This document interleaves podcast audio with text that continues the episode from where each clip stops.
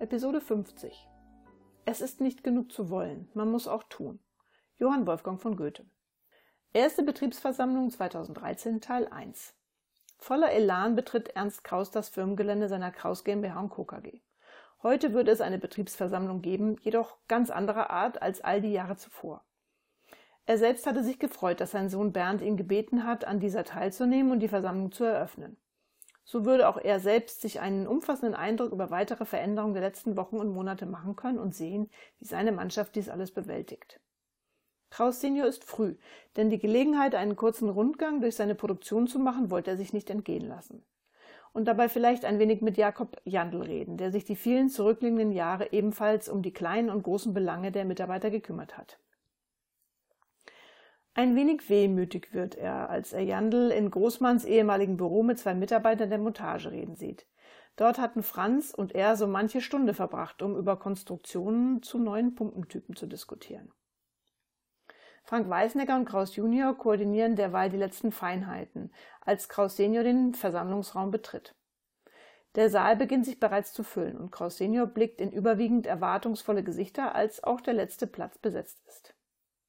Ernst Kraus eröffnet die Versammlung, indem er sich zunächst bei seinen Mitarbeitern für die zahlreiche Teilnahme und die langen Jahre bedankt, in denen sie ihre Arbeitskraft der Kraus GmbH und Co. KG zur Verfügung gestellt und somit zum Erfolg des Unternehmens beigetragen haben und verleiht darüber hinaus seiner Hoffnung Ausdruck, dass sich dies auch mit all den Veränderungen, die gerade eine neue Führung mit sich bringt, weiterhin tun werden.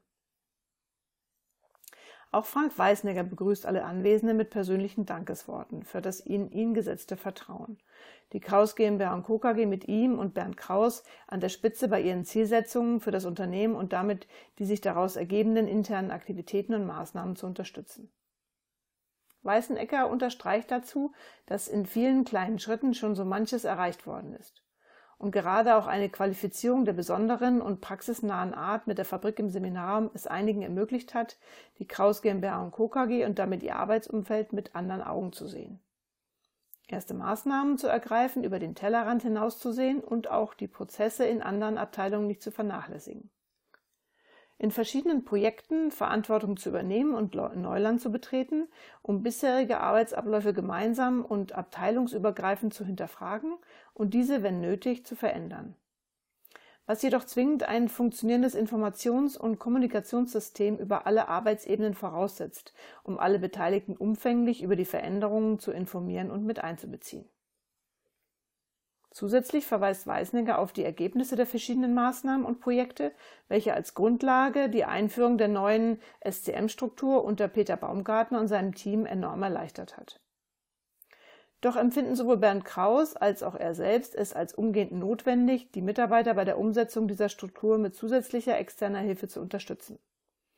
Wozu sie bereits in der vergangenen Woche mit einem Qualifizierungsanbieter ein Konzept mit sogenannten Lerngängen entwickelt haben, diese Lerngänge sollen in einem Zeitraum von sechs Monaten hier intern bei der Kraus GmbH durchgeführt werden und es so dem Teilnehmer ermöglichen, einen individuellen und praxisorientierten Leitfaden mit dem Referenten für ihre Arbeit zu erarbeiten.